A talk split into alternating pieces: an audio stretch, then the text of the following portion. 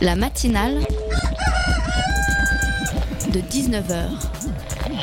Et bah, c'est une émission qui parle de société, politique, euh, Culture alternative. On va aussi parler de sport, euh, de gens dans la rue. et l'actualité en règle générale. On va peut-être parler des corbeilles à linge pas en osier d'Auvergne. voilà, il y aura, y aura des invités. Des sociologues, des invités chercheurs. Les invités ne diront que des choses intelligentes. Ça va peut-être s'étriper un peu de temps en temps, mais La matinale de 19h, du lundi au jeudi jusqu'à 20h sur Radio Campus Paris. Amis campusiens, coucou, c'est ta copine la France. Oh, ça y est, je me suis inscrite sur la nouvelle application. Tu sais, là, trouve ton président d'amour.com. Oh là là, je sais, je suis quand même bien embêtée parce que je dois décider d'ici trois jours celui qui a gagné mon cœur et qui mérite de me gouverner pendant cinq ans. Ah bah ils ont tous essayé de me séduire. Il y a Jean-Luc en ce moment qui me plaît bien. Un peu vieux mais il s'accroche le vieux, il faut bien lui reconnaître ça. Et puis, il me parle de construire un nouveau monde ensemble et parfois, j'imagine que c'est possible entre nous, d'autant qu'avec Benoît, la sauce a jamais vraiment pris. C'est pas que je l'aime pas, il est gentil, tu vois. Ouais, il est gentil quoi. Non, en ce moment, mon cœur, il bat pour Emmanuel. Je vais pas te mentir. Je sais pas si c'est sa belle gueule, le fait qu'il aime les plus vieilles, ou que je ne sache absolument pas où il veut et qu'on aille, qui me rend folle de lui. Des fois, il part à gauche, des fois à droite. Il a l'air de pas savoir où il en est, le pauvre garçon. Bon, c'est sûr qu'avec euh, François, je saurais bien à quoi m'attendre. François, il me rassure, il me comprend, il me dit d'être forte. Mais François, il me dit aussi qu'il va me faire travailler plus encore, qu'on va manger des pâtes tous les jours et que le resto, ce sera peut-être pour nos 10 ans de mariage si on a assez économisé. Ah, Après, il y a le choix de Marine. Mais oui, le choix de la folie. C'est vrai que d'habitude, je mange pas de ce pain-là, mais je suis toujours tentée d'essayer juste une fois, comme ça, pour changer. Ça veut dire rien une fois, non? C'est tentant la rigueur, se serrer la ceinture tout contre Marine. J'ai peur que ça fasse mal, mais en même temps. Tu ferais quoi, toi, l'ami, à ma place? Tu choisirais qui pour être l'élu de ton cœur? Bon, une chose est sûre, il va falloir nous décider, vite. Et toi aussi, hein, parce qu'il faut que tu ailles donner ton avis. Oui, oui. Ce serait dommage de vivre une histoire d'amour déçue avec le président d'une autre. La matinale de 19h, le magazine de Radio Campus Paris. Et autour du micro, tout d'abord, une enquêtrice normalienne, Frédéric Matonti. Elle est venue nous dresser un état des lieux de la place des femmes dans le monde politique. Son livre s'appelle Le genre présidentiel. Une seconde partie sera, présentée, sera consacrée pardon, à l'amour de la musique et en particulier du disque. Nous accueillerons deux drôles de personnages, le plus jeune et le plus vieux disquaire de Paris. Alexandre et Xavier seront sur notre plateau et Adrien se fera une joie de leur poser toutes ces questions.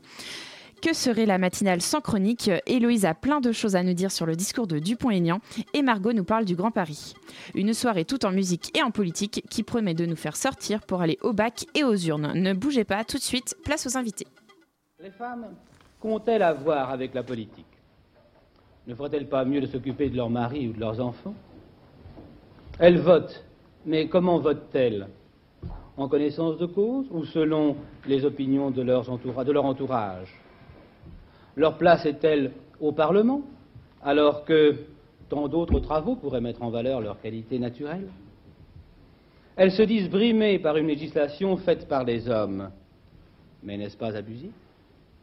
Telles sont quelques-unes des questions dont nous allons débattre ce soir. Voilà un extrait collector des archives de l'INA. C'était le 16 octobre 1958 lors du- d'un débat sur les femmes et la politique animé par Pierre Corval. Frédéric Matanti nous a donc rejoint sur le plateau. Professeure en sciences politiques à Paris 1 Sorbonne, elle est l'auteur du genre présidentiel. Elle a mené l'enquête sur la place des femmes sur la scène politique depuis les lois sur la parité. Elle est venue nous en parler. Bonjour Frédéric. Bonsoir. Et à mes côtés, il y a aussi Marion. Salut Marion. Bonsoir. Ça vous fait pas bondir ce qu'on vient d'entendre, Frédéric? Vous pensez qu'il y a encore des gens qui pensent comme en 58 Oh, Peut-être que tout bas, il y en a qui pensent encore comme ça, en effet, et- mais que c'est plus très dissible. En même temps, on voit bien que l'application des lois sur la parité, ça n'est pas non plus aller sans rappel à l'ordre. Et puis, si on prend quelques anecdotes simples, il suffit de penser euh, à Cécile Duflot se faisant siffler quand elle parle à l'Assemblée parce qu'elle a une robe euh, qui ressemble à une robe normale qu'on pourrait porter vous et moi, pour comprendre que c'est quand même pas si simple. Vous pensez qu'un jour on arrêtera de, de parler des enjeux de genre ou de sexualité qui aura plus besoin? Alors un jour, sans doute, on n'en est pas là. Euh, on peut espérer en effet que progressivement les choses se, se régularisent. Bon, si on regarde cette campagne euh, électorale, finalement, on a très peu parlé des enjeux de genre euh, et de sexualité. Euh, ou alors on en a parlé de manière relativement réactionnaire pour un certain nombre de, de candidats. Euh, et puis, euh, on voit bien aussi en regardant les assemblées qu'elles sont loin d'être paritaires, sauf celles pour lesquelles c'est impératif qu'elles le soient. Puis rien que sur, euh, sur les candidates euh, cette année, on a deux. Deux candidates pour 11, euh, 11 candidats au total. Qu'est-ce que ça révèle, ça? Est-ce que c'est que les femmes n'ont pas réussi à faire leur chemin à travers les primaires, peut-être ou... Est-ce que ça manque de femmes en Alors, politique on- aussi d'abord, il y en a une euh, qui est là, je dirais, parce que euh, c'est le premier parti, hein, Hello, qui a toujours mis euh, des femmes, enfin, qui est le premier parti à avoir mis des femmes candidates. hein. C'était le cas d'Arlette Laguillet. Ensuite, euh, le cas de Marine Le Pen est un cas tout à fait à part, puisque c'est une héritière en politique, c'est-à-dire qu'elle a hérité de son parti, elle n'a jamais eu à se battre pour une circonscription, pour une investiture, ce qui veut dire qu'elle est là euh, en- raison de, de- de la particularité du Front National, qui est un parti euh, patrimonial, et qu'elle n'a eu à passer aucun des obstacles que tous les autres femmes et que tous les autres candidats ont à passer, c'est-à-dire euh, se faire reconnaître au sein d'une formation, gagner une primaire selon les, formes existantes. Donc en fait, ce qu'on voit là au niveau de la primaire ou des primaires et au niveau du casting final, c'est en fait le résultat de choix antérieurs. Et en effet, on ne voit apparaître des femmes au premier plan des, compétitions politiques, dans la plupart des cas, que lorsqu'il y a des, des, des, des, des incitations fortes à ce qu'elles soient présentes ou des lois contraignantes qui font qu'elles sont présentes. Donc ces inégalités aux plus hautes fonctions, euh, il faut en chercher la raison finalement au plus bas, on va dire, des institutions politiques, même au niveau local, etc. Alors, pas qu'au niveau des institutions politiques, mais oui, il faut commencer au niveau local. C'est-à-dire que, bon, si vous prenez par exemple une municipalité, aujourd'hui, avec les lois sur la parité, elles doivent être, les listes doivent être paritaires, l'ordre de la liste doit être respecté quand on, après, quand on choisit les délégations au sein de la municipalité. Mais euh, on sait bien que les hommes et les femmes ne choisissent pas exactement les mêmes délégations. Et qu'en particulier, les choix, entre guillemets, qui sont faits, sont des choix qui prolongent en pratique euh, les, études, par exemple, ou qui prolongent euh, la, formation professionnelle. Comme on sait que les études des hommes et des femmes et les formations, enfin, les- les métiers exercés par les hommes et les femmes continuent à être dissymétriques, on enregistre cette dissymétrie quand on regarde à quoi ressemble un conseil municipal. Mais est-ce que, euh, on a, est-ce que vous avez des, des chiffres justement qui montrent qu'il y a autant d'hommes que femmes qui, euh, qui cherchent à, s'entrer, à entrer en politique ou est-ce que c'est tout simplement parce qu'il y a moins de femmes qui cherchent à faire des carrières politiques? Alors, Ou d'abord, est-ce que l'un entraîne l'autre aussi? Alors d'abord, dire qu'on veut faire une carrière politique, c'est toujours un petit peu compliqué. Oui, c'est toujours, Euh, euh, D'abord parce qu'il y a des, des- plusieurs modes d'entrée en politique. Il y a le mode d'entrée, on pourrait dire, par le militantisme, où il suffit que vous regardiez, on n'a pas forcément le chiffre, mais on sait qu'en gros, euh, il y a quand même plus de garçons que de filles qui militent en général, euh, alors que ce soit à l'université, dans les syndicats ou que ce soit dans les partis politiques, il y a toujours un peu plus d'hommes que de femmes. Après, il y a euh, comme autre mode d'entrée en politique, par exemple, les cabinets ministériels. Or, euh, là, on voit bien qu'à part sur certaines fonctions dans les cabinets ministériels, type communication, il y a plus d'hommes que de femmes. Euh, alors aussi pour des raisons qui tiennent au calendrier de vie, on pourrait dire. C'est-à-dire que le moment où il faut vraiment s'investir dans, dans, une, euh, dans un cabinet ministériel, c'est autour de la trentaine, 30-35 ans. on Eh bien, pas chance. Voilà, alors vous comprenez tout de suite, effectivement, sachant que les choix, la manière dont s'exercent les, les- les tâches domestiques euh, continuent à se répartir de façon très inégalitaire, ben, de fait, il y a plus d'hommes que de femmes dans les cabinets ministériels. Il y a d'autres raisons, Mhm. mais, mais ça fait partie des raisons. Et alors, du coup, lorsque euh, Martine Aubry et Ségolène Royal étaient les deux candidates euh, les plus prometteuses pour être première secrétaire euh, du PS en vue des présidentielles de 2012, c'était déjà une avancée? Alors c'est d'abord une énorme avancée, de même que la candidature de Ségolène Royal en, en 2007, d'autant que je dirais l'une et l'autre ont une particularité, c'est-à-dire que non seulement elles sont candidates et en position soit de gagner la présidence, soit de diriger un parti, mais elles le sont aussi en étant féministes. Parce qu'on a parfois des candidates euh, qui sont absolument pas qui sont féministes. absolument pas féministes. On Donc, pense à Pécresse. euh, voilà, donc il faut aussi bien voir. Mais c'est aussi d'un certain point de vue.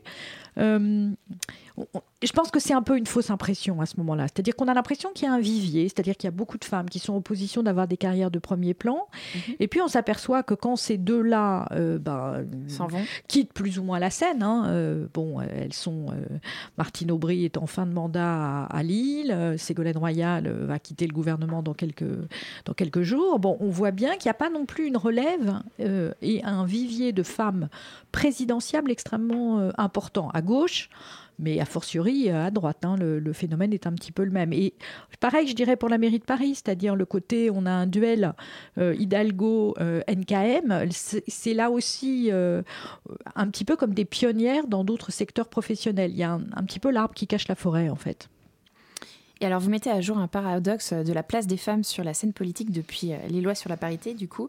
D'un côté, les femmes qui sont davantage présentes, mais de l'autre, on les met à des postes de seconde zone ou dans des domaines qu'elles ne maîtrisent pas, ça les amène à paraître incompétentes ou ridicules. Ça, c'est moi qui le dis. Pourquoi? Pourquoi est-ce que ça ne débloque pas euh, l'accession à des postes très importants? Alors d'abord, ça peut le, ça peut le, débloquer quand même. C'est-à-dire que quand Edith Cresson, par exemple, devient euh, première ministre et qu'elle est toujours la seule femme à avoir été première ministre, c'est pas tellement, c'est pas tellement qu'elle est ridicule ou plus ridicule qu'un homme, euh, c'est qu'on ne lui passe rien et que, que, le niveau d'exigence est beaucoup plus fort. En plus, c'est il y a 25 ans, 30 ans.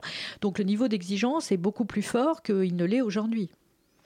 Et alors, euh, j'ai l'impression que ce qu'on remarque euh, dans vos travaux, c'est aussi que souvent les inégalités euh, de genre sont liées aux inégalités de race mhm. également. Vous disiez à l'instant, il n'y a pas forcément de vivier de femmes. Moi, ça me faisait penser à Christiane Taubira, dont on a murmuré qu'elle serait peut-être candidate. Et euh, vous pensez que c'est un critère qui peut, euh, que c'est trop en fait aujourd'hui en France en 2017, double handicap, noir et femme pour faire de la politique à une Alors, euh, heureusement, c'est pas trop, et heureusement, la preuve, euh, elle est arrivée au plus haut niveau avec une position protocolaire extrêmement importante.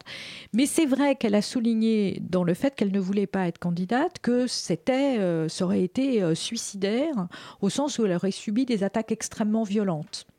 Mais là, je pense que c'est euh, effectivement la, ce qu'on appelle l'intersectionnalité, c'est-à-dire le fait qu'elle soit à la fois une femme noire de gauche, voire assez radicale à gauche, explique les attaques extrêmement violentes dont elle a été victime, mais comme Najat Vallaud-Belkacem, euh, de la même manière. Est-ce que c'est un peu français euh, Souvent, en France, on est un peu taclé d'être un pays particulièrement sexiste. Est-ce que vous pensez que c'est spécifique en France?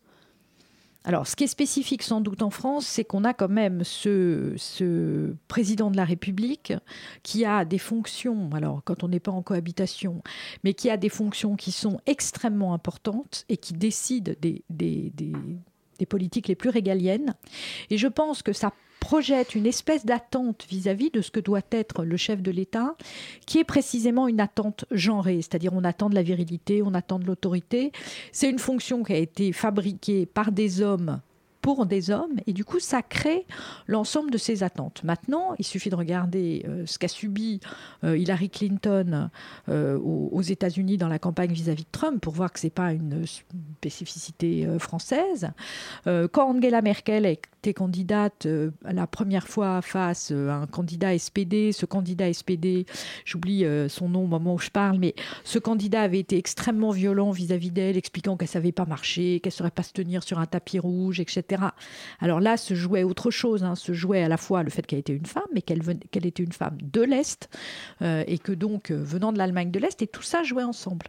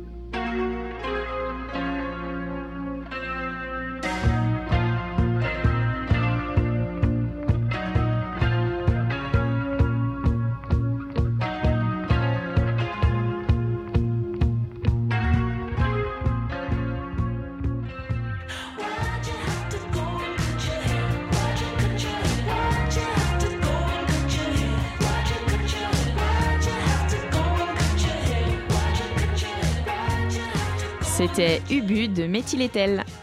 La matinale de 19h du lundi au jeudi jusqu'à 20h sur Radio Campus Paris. Et oui, et nous sommes toujours avec Frédéric Matonti pour parler de son ouvrage Le genre présidentiel, enquête sur l'ordre des sexes en politique. Alors la première euh, enquête réalisée en 2001 dévoile que les femmes ne font pas de la politique comme les autres, qu'elles font de la politique autrement parce qu'elles ont d'autres vertus. Comment ça? Alors en fait, c'est pas exactement ça qu'on avait montré dans cette enquête collective hein, de 2001. On avait montré que ça avait été un des arguments pour instaurer la parité. C'est-à-dire qu'on est à un moment, un, des énièmes moments de crise euh, de la politique, hein, la crise de la représentation. Et donc, par ailleurs, il y a effectivement ce déficit euh, du nombre de femmes dans la politique en France, une forte incitation des institutions internationales et notamment européennes à normaliser euh, le, le cas français. Et un des argumentaires qui se forge pour justifier la parité, c'est l'argumentaire qui consiste à dire les femmes, elles font de la politique autrement, elles sont plus proches des problèmes quotidiens, elles sont plus concrètes. Et donc, du coup, euh, la, la parité est présentée comme quelque chose qui est susceptible de réenchanter la politique. Alors, c'est évidemment. Alors, je dirais, c'est quand même pas. Les femmes réenchantent la politique. Voilà, c'est en même temps. alors, qu'elle réenchante ou qu'elle ne réenchante pas, mais en même temps, il y a quelque chose qui n'est pas faux là-dedans. C'est-à-dire que comme les femmes ne sont pas socialisées de la même manière que les hommes, euh, on peut en effet imaginer qu'elles soient plus attentives à des choses très concrètes que ne le mhm. sont euh, les, les hommes. Et à un moment donné, vous parlez de qualité naturelle des femmes politiques. Entre guillemets. Mais est-ce que c'est pas justement dangereux, même entre guillemets, de parler de qualité féminine? Est-ce qu'on retrouve pas dans des clichés de 1958 qu'on a entendu tout à l'heure. Mais c'est effectivement extrêmement dangereux parce que dans la campagne, dans la première campagne paritaire et dans un certain nombre de campagnes qui ont suivi, les femmes en compétition ont accepté de se plier à cet argumentaire. Et donc, effectivement, elles ont elles-mêmes développé l'idée qu'elles ne feraient pas de la politique comme les hommes, qu'elles avaient le sens de ce que c'était que faire les courses, avoir une double journée, ce genre de choses. Et, elles se sont... pas un argument politique aussi pour, euh, pour être élu. Alors, c'est un argument politique. Ça marche très, très. Ça marche plutôt pas mal quand on est sur une municipale, par exemple, où effectivement, alors pas forcément dans une grande ville, mais dans une ville de taille moyenne ou dans une petite ville, pouvoir dire qu'on connaît bien les problèmes concrets de ses électeurs, euh, ça, c'est effectivement un atout. Mais ça peut être très enfermant, puisque de la même manière, bah, vous dites, voilà, moi je suis faite pour m'occuper euh, des, des, des, poubelles, euh, des enfants, de ce genre de choses, et pas forcément pour le plus régalien. Alors on parle des, des qualités, euh, il y en a une je trouve qui joue un petit peu là-dessus dans cette campagne, c'est Marine Le Pen. Quand on voit son affiche de campagne, c'est assez étonnant à quel point elle joue justement sur ce côté féminin pour se détacher du modèle de son père qui était beaucoup plus dur. Il y a une certaine douceur dans la photo qui est... On dirait un ange qui est faite, non pas trop loin. euh, c'est presque. J'imagine que ça peut toucher un, certain nombre d'électeurs et ça peut être même contrariant, à, contrario pour certaines femmes, de voir qu'on joue sur ces, sur ces vertus-là, entre guillemets. Mais est-ce qu'on peut y échapper finalement en étant une femme? On va forcément à un moment devoir soit donner une image de quelqu'un plus dur ou plus doux, selon quelle partie on représente euh. Alors d'abord, ce qu'on peut dire, c'est quand on est une femme, d'un certain point de vue, et pour le moment, ça ne va jamais. Marine Le Pen étant un peu une exception de ce point de vue, mais ça ne va jamais. C'est-à-dire où on les taxe, ces femmes, d'être trop douces, trop féminines, trop... Et elles ne montent pas. Voilà, trop hystériques hein, pour aller qui vite. Montent, ce sont des femmes dures. Est-ce qu'on peut être euh, une femme douce, entre guillemets, et monter? Je ne sais pas. Parce que les, les, exemples de femmes du, de, qui ont monté, c'est Theresa May, c'est Marine Le Pen, c'est Margaret Thatcher, c'est Angela Merkel. Alors, euh, vous êtes en train de dire un truc qui n'est pas tellement qu'elles sont dures, vous êtes en train de dire elles sont toutes conservatrices. Ce qui n'est pas exactement la même chose. C'est peut-être plus facile de faire carrière quand on est une femme en politique et qu'on, enfin, toute proportion égale, parce que c'est quand même des exceptions.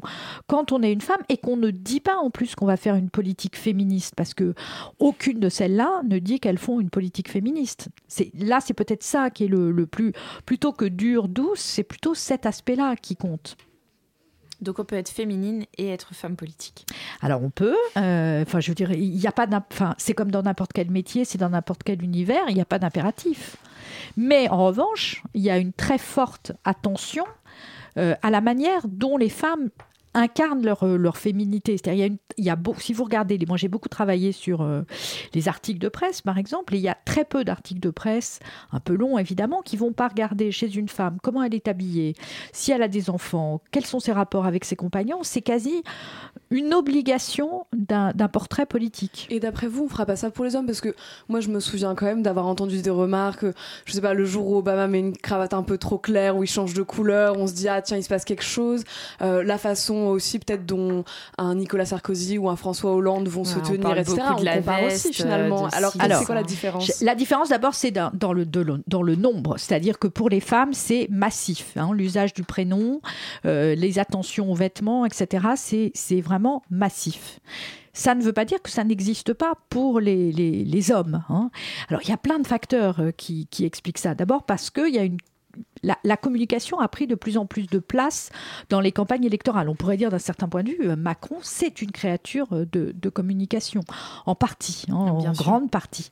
Bon, mais il y a aussi le fait qu'un certain nombre de candidats peuvent être féminisés. Hein. C'est aussi ça, les histoires de genre. Montrer une certaine part de sensibilité. Ah, c'est pas ce que je voulais dire. C'est féminisé au sens où on les renvoie euh, au fait qu'ils ne seraient pas à la hauteur. Quand on regarde François Hollande, par exemple, entre 2012, 2012 et, maintenant, et qu'on passe son temps à dire ah là là, sa cravate est pas droite, ah là là, euh, il a grossi, on le traite en réalité comme on traite les femmes. Et là, le genre, c'est exactement ce que dit euh, l'historienne John Scott, ça sert à dire les rapports de pouvoir, et là, ça sert à dire, bah mon gars, t'es pas légitime. Est-ce que c'est pas aussi, euh, vous, vous en parlez à un moment dans votre, euh, dans votre livre à propos de Strauss-Kahn, qui a vraiment marqué une fracture parce que ces affaires, ces scandales ont provoqué la fin de sa carrière. Est-ce que c'est pas aussi parce que François Hollande a eu des affaires et que du coup, d'un certain point de vue moral, ça a déteint sur son Alors d'abord les, politique. Les, affaires Strauss-Kahn et l'affaire Julie Gaillet, on pourrait dire différent. C'est dans un cas, c'est on est dans du pénal ou dans quelque chose qui aurait pu aller à un procès pénal, qui est allé à un procès pénal si on regarde le Carlton. Dans l'autre cas, on a simplement euh, euh, une euh, quelqu'un, un homme, enfin un homme qui a une aventure avec une femme en dehors de, de sa de, de sa compagne légitime, ce qui est quand même relativement banal si on y réfléchit. Mais, mais c'est pas là que ça commence. Les problèmes de François Hollande, ils ne commencent pas au moment de l'affaire Julie Gaillet. Ça va plutôt mieux quand euh, Julie Gaillet arrive dans le paysage, d'un certain point de vue. Ils commencent exactement quand Valérie Trierweiler tweet en soutien à Olivier Falorni, alors que la candidate en face d'Olivier Falorni, c'est Ségolène Royal. Et là commence une campagne absolument incroyable dans la presse sur le thème L'homme qui ne tient pas ses femmes je dis bien c'est, c'est-à-dire qu'on met sur le même plan son ex-compagne, sa compagne actuelle. Parfois, on voit même dans les femmes qu'il ne tient pas Angela Merkel ou Cécile Duflot, dans certaines couvertures, c'est-à-dire toutes les femmes sont ramenées à un rapport euh, quasiment sexuel euh, ou sexualisé avec le président de la République, et ce qu'on attend de lui, c'est qu'il tienne sa femme. C'est-à-dire une vision très stéréotype. Euh, on imagine mal si c'était une présidente, euh, les médias se permettre de dire une femme qui ne tient pas ses hommes. Ça alors d'abord, j'imagine que ça pourrait se faire quand même. Hein. Mais alors, si vous regardez l'image qu'a, par exemple, on parlait de Marine Le Pen chez les caricaturistes, puisque je me suis un peu intéressée aux caricaturistes et aux imitateurs, elle est présentée comme une femme qui bat euh, son compagnon Louis Alliot. Elle est présentée vraiment euh, comme une femme dure et qui, de ce point de vue-là, transgresse les attendus de la féminité.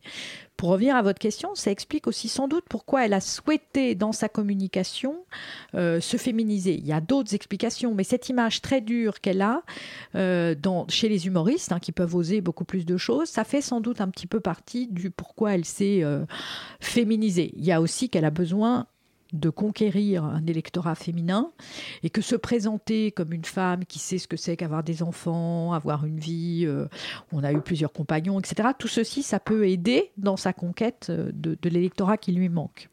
À un, moment de parler, à un moment dans votre livre, vous parlez aussi de la notion de masculinité et de féminité chez les politiques.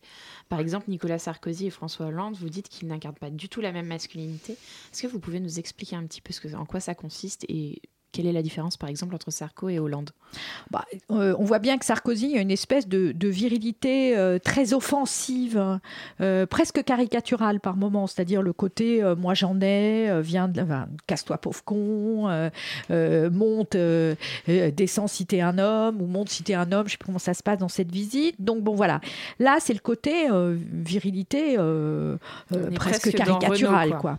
Ouais.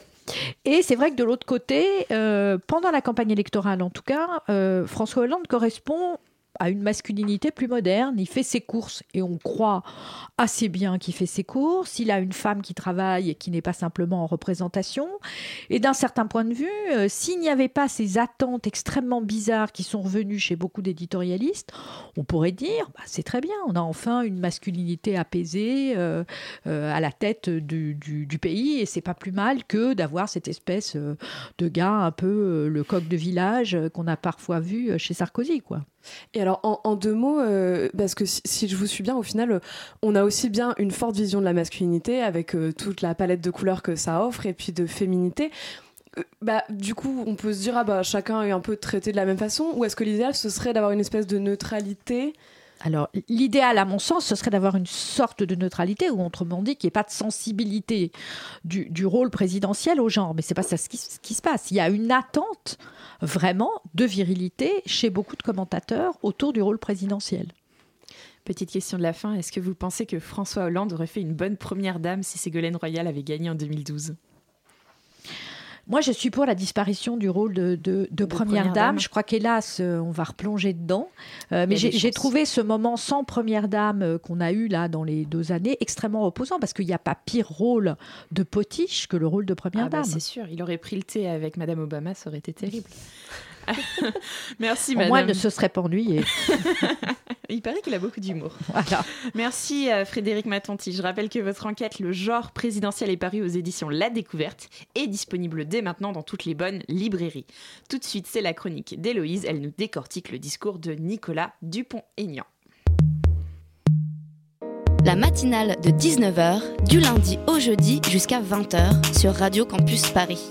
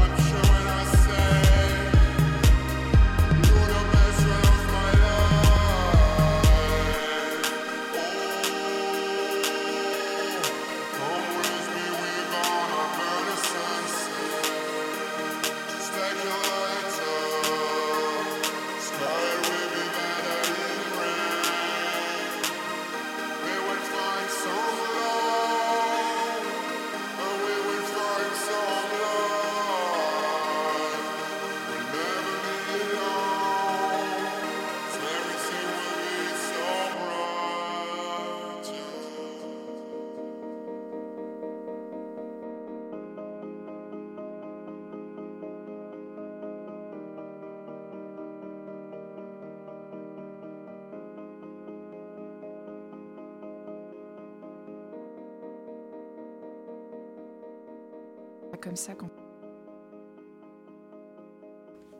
C'était Viril de The Blaze.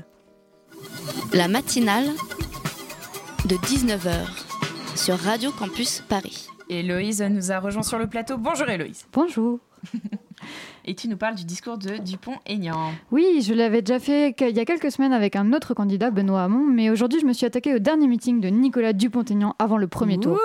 Non, ne me remerciez pas, vous rêvez de découvrir la signification cachée du discours de Dupont-Aignan. Mais dis-nous en plus, Héloïse, dis-nous en plus.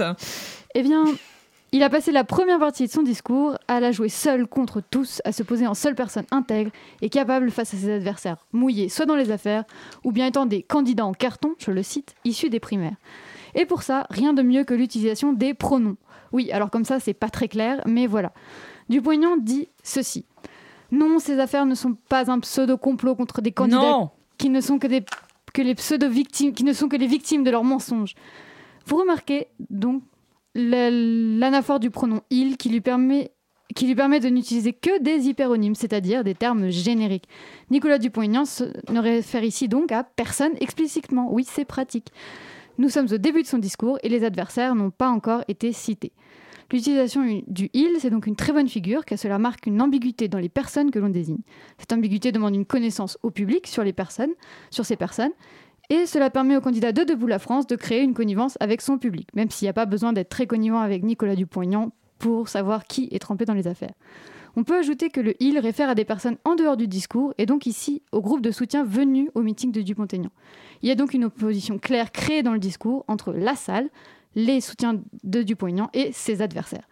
C'est également une tournure qui lui permet de ne pas de ne pas s'inclure trop dans le discours, de présenter sous une tournure impersonnelle, donc comme une vérité générale, ce qui reste un jugement de valeur de la part du candidat. Mais alors pourquoi il ne les cite pas justement? Eh bien, il faut rappeler que ne pas citer quelqu'un, c'est aussi le dénigrer, ne pas lui accorder de crédit. Nicolas Sarkozy adoré d'ailleurs jouer au jeu du je ne prononcerai pas son nom. Hum. Mais le il a également une valeur globalisante. Il permet de rester flou et donc de laisser penser que le, danger ne se résume pas à François Fillon ou à Marine Le Pen. Le il permet de donner un dénominateur commun à tous, à tous ses adversaires, qui sont donc tous pourris. Plus tard dans le discours, il désigne ses adversaires plus clairement, presque un à un, comme pour justifier cette thèse première. Mais le il, c'est bien pratique parce que tout en étant un prénom au pluriel, il ne peut pas désigner quelqu'un clairement. Il, ne peut il peut désigner un ennemi dangereux, mais surtout invisible. C'est une accusation sans que celle-ci soit explicite et que la personne puisse y répondre. Mais du coup, euh, qu'est-ce que ça lui apporte, cette stratégie pour désigner ses adversaires? Eh bien, il veut, il veut, durant toute une partie du discours, discréditer les gros candidats, notamment ceux de droite, desquels il a désespérément tenté de faire partie durant toute cette campagne, et qui ont tous des choses à se reprocher. Il faut rappeler que Dupont-Aignan a une carte à jouer face à Marine Le Pen et François Fillon, celui du candidat de droite intègre et qui n'a pas eu de scandale pendant sa campagne. Nicolas, donc seul une fois de plus contre tous. Merci Héloïse. Tout de suite, on parle musique avec des disquaires passionnés et on l'espère passionnants. La matinale de 19h c'est avec plaisir que nous accueillons ce soir deux vendeurs de cet étrange objet plus ou moins gros avec plus ou moins de tours, j'ai nommé le disque. Xavier travaille depuis 9 ans au Crocodisque, c'est la plus vieille boutique de disques de Paris. Bonsoir Xavier. Bonsoir. Et avec nous l'un des vendeurs les plus jeunes du plus jeune disquaire de Paris également, il s'appelle Alexandre, il travaille pour Rupture. Bonsoir, Alexandre. Et à mes côtés, il est plus motivé que jamais, c'est Adrien. Salut Adrien. Salut Camille. Bonsoir messieurs. Vous faites partie de l'événement Discardet qui en est déjà à sa septième édition. Ça se passe le 22 avril prochain, donc j'espère que vous êtes prêts. Euh, pouvez-vous nous présenter le Discardet qui se lance? Oui, bah, euh, si, ça n'a pas déjà été suffisamment fait euh, par ailleurs, parce que j'ai l'impression qu'il y a quand même une bonne couverture là-dessus, c'est en fait euh, l'occasion pour euh, la plupart des collectionneurs et fans de musique de se procurer des disques en tirage limité, donc soit des rééditions, soit des inédits euh, de, d'artistes plus ou moins connus. Il y a quand même beaucoup de, de grands noms qui sont attendus, donc c'est l'occasion d'attirer des noms, des, noms. Qui est-ce qu'il va y avoir? ben, enfin, moi je sais que ma clientèle attend beaucoup de David Bowie, U2, Lou Reed, évidemment, Johnny Hallyday par ailleurs.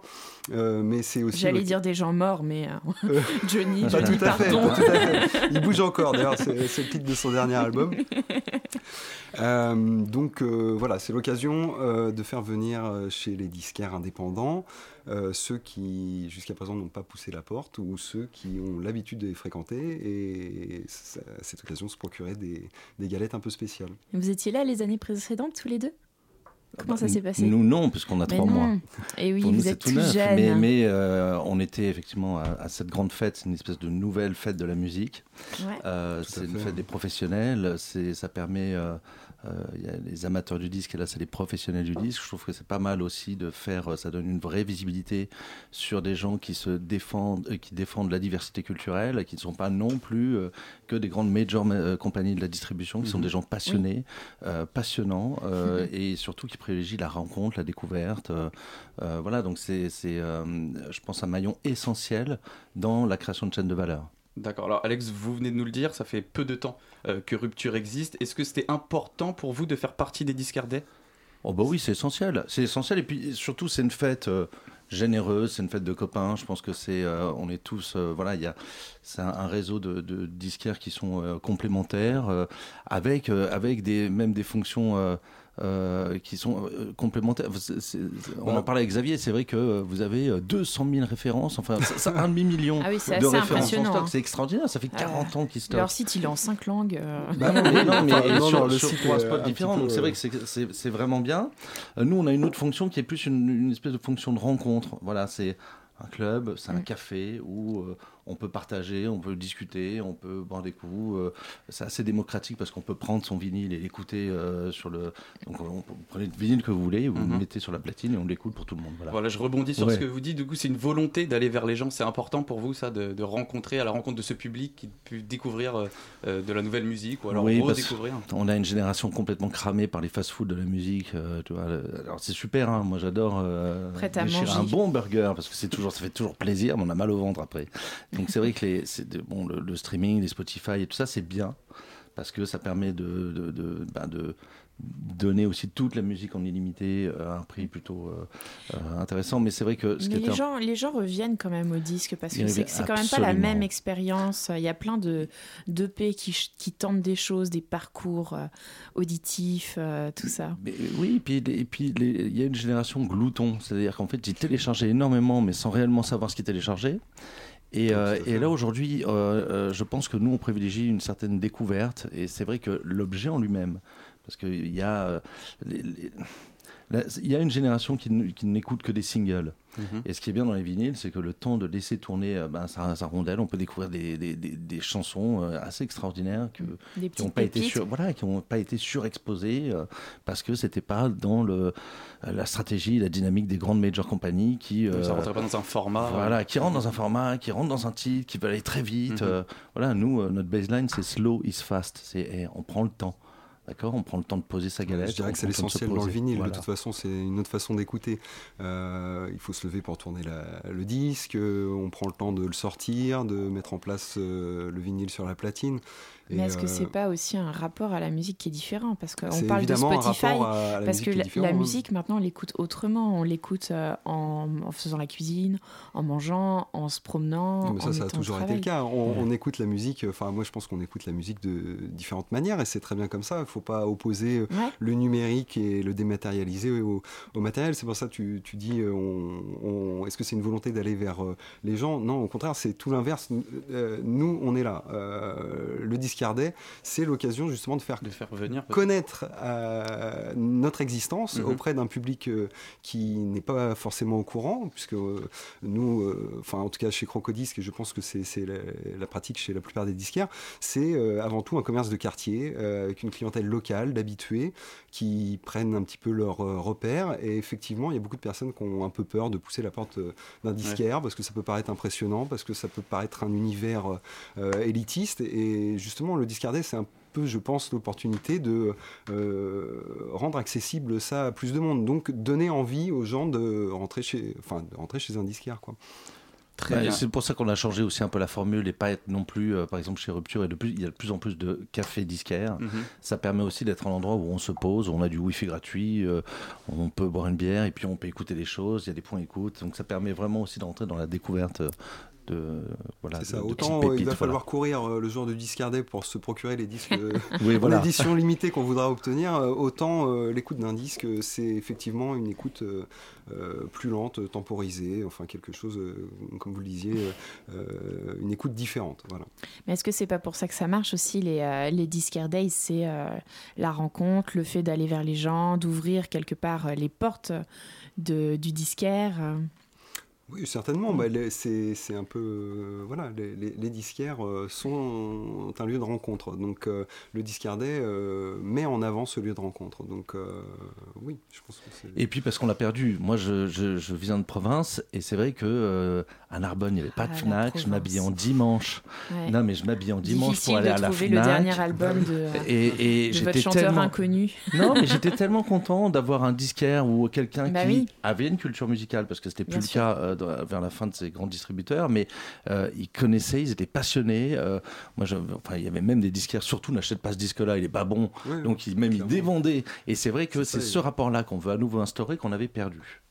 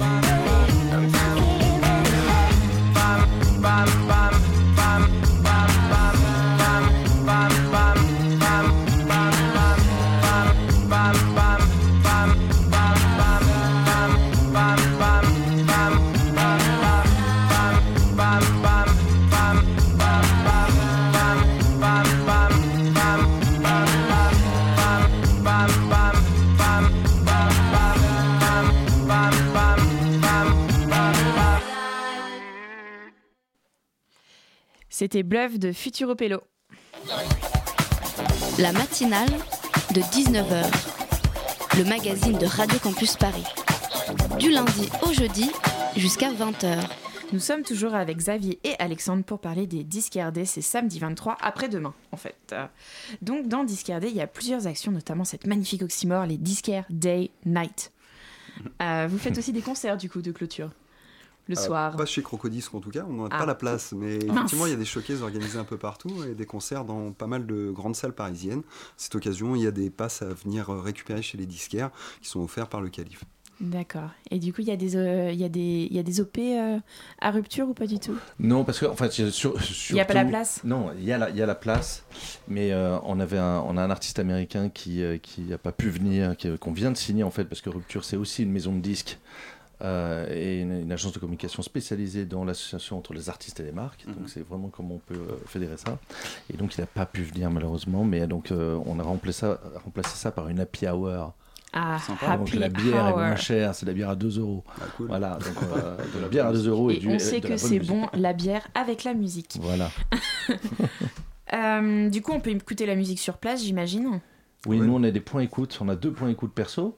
Et puis ce qui est cool, nous ce qu'on voulait c'est euh, que ce soit démocratique, donc on prend le disque qu'on veut, et puis il y a une platine Ouais. générale, c'est-à-dire que tu choisis ton disque, tu le mets sur la platine et tout le monde l'écoute. Voilà, tu peux Incroyable. le mettre à fond. C'est audacieux. Alors pour parler encore plus précisément des discardés, moi il y a quelque chose que je trouve qui, qui invite au voyage, c'est les discardés guides. Euh, J'imagine des bus panoramiques en forme de platine sillonnant les rues parisiennes. Je suis sur la route ou c'est pas trop ça? Bah, euh, c'est visiblement la première année que c'est mis en place, donc on va voir à quoi ça Mince, ressemble. découverte, test pour tout le monde. Non, moi de ce que j'ai entendu sur la question, c'est qu'il y a un guide qui a été édité par la RATP qui permet de recenser les disquaires parisiens participant à l'opération, et donc euh, effectivement il y a, euh, je crois, un tour qui est organisé, mais je ne connais pas tous les détails là-dessus, je pourrais pas vous en parler euh, suffisamment. Ouais, ça doit être sur le site, je pense. Oui, Voilà. oui, oui. Tout à l'heure, vous parliez que vous aviez des habitués comme, euh, comme euh, public, Mhm. comme clientèle. Est-ce que c'est seulement des habitués? Est-ce que vous avez quand même des touristes? Est-ce que vous avez... euh, Ah, Quel type de public vous avez?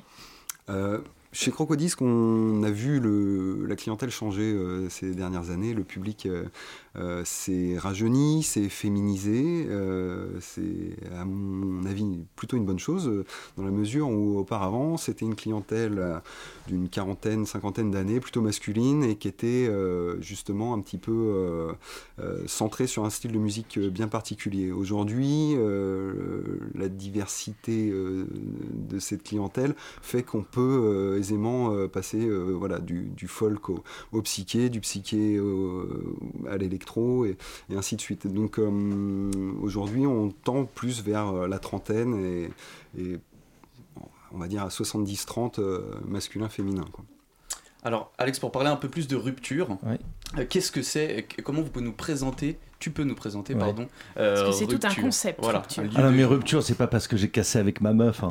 Rien à voir. Ah non, Oh là là. non, pas du tout. Rupture, c'est parce que euh, moi, j'ai vu tellement, tellement. Je suis en rupture avec le dictat de l'instantanéité, c'est-à-dire on demande d'aller tout, de faire tout trop vite. Vous n'êtes pas donc, pour je le juste présent non, je suis pour le présent, mais je il faut arrêter d'aller trop vite et de fabriquer des choses euh, euh, qui n'ont pas de substance. Et je suis aussi patron de maison de disques, et, et, euh, c'est vrai qu'on on voit plus du tout de carrière se développer, qu'on ne prend pas le temps de développer des talents, que euh, tous les talents qui sont signés Si dans les ça marche pas tout de suite, euh, c'est fini. si, si au bout de deux semaines t'es pas entré en, en radio commerciale, ben tout dehors. Donc en, en gros il y a plus de développement et, et moi j'étais vraiment en rupture avec ce système-là qui était un système en fait de retour sur investissement ultra rapide. Et euh, voilà donc nous chez nous chez Rupture on veut prendre le temps, on veut prendre le temps d'écouter, de boire des coups, de d'avoir du free wifi et juste de pouvoir rester toute la journée avec un café. donc voilà et puis on veut développer nos artistes donc et- et- et on est signé chez Sony Music, mais, ça, mais la culture de rupture, c'est juste de se dire slow is fast. On prend le temps et on va développer nos artistes sur la durée. Alors, est-ce que le grand méchant loup, ce sont les grandes anciennes, les grandes surfaces qui limitent l'offre finalement, surtout le rapport humain dont vous parliez tout à l'heure, et ce qui est très important pour vous? Et puis On qui bien- tue les petits. Non, moi je suis furieux parce que euh, ils comprennent pas les leçons et euh, ils comprennent pas les leçons du passé quand ils recommencent à faire. C'est-à-dire qu'on on commence à revaloriser euh, l'objet en lui-même. Les gens redécouvrent, il y a une nouvelle génération qui dé- redécouvre enfin euh, des belles pochettes, des belles carrières, des beaux artistes euh, bien présentés. Ah ben, ils recommencent à nous faire des opérations à 10 balles en disant euh, Allez, on, on vous les vend ambiance supermarché, ça a de la valeur. Aujourd'hui, c'est une œuvre d'art et, et il, faut, euh, il faut arrêter de dévaloriser euh, ce, ce genre de projet-là. Et, et surtout, on a trop souffert de ça. Bon, je vois pas pourquoi il y aurait réellement de méchants dans l'histoire. hein. Non, il y a pas de Euh, méchants. c'est- Il y a eu une phase où le public était intéressé euh, par le vinyle, ensuite la cassette, le mini-disque, le CD. Aujourd'hui, c'est le vinyle qui revient. On voit un intérêt aussi pour la cassette, minime, mais quand même, le discardet édite euh, des cassettes. Cette année encore, il y en a une, Paul McCartney, l'an dernier. retourner. Voilà, tourné sur un stylo stylo, ça a du stylo, charme ouais. aussi. Cool. Je crois que faut, arrêter d'opposer euh, les gens. C'est-à-dire, euh, il y, a, il y a des majors qui font leur boulot, il y a des disquaires qui font leur boulot, des disquaires indépendants qui en font d'autres. Après, à chacun de, de trouver euh, son intérêt dans le truc. C'est pour ça que le disquaire day, ça attire l'intérêt euh, sur des disquaires indépendants qui travaillent à un petit niveau. Quoi.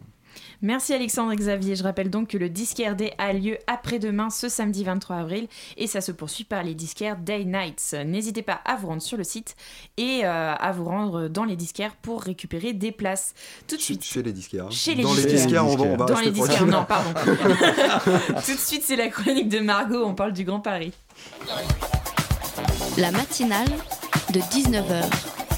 Le magazine de Radio Campus Paris. Du lundi au jeudi jusqu'à 20h.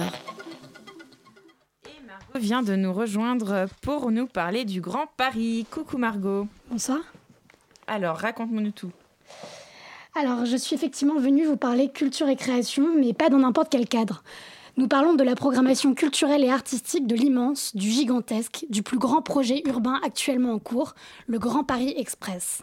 Vous me demanderez, mais qu'est-ce que ce projet qui nous semble à la fois si flou et si réel?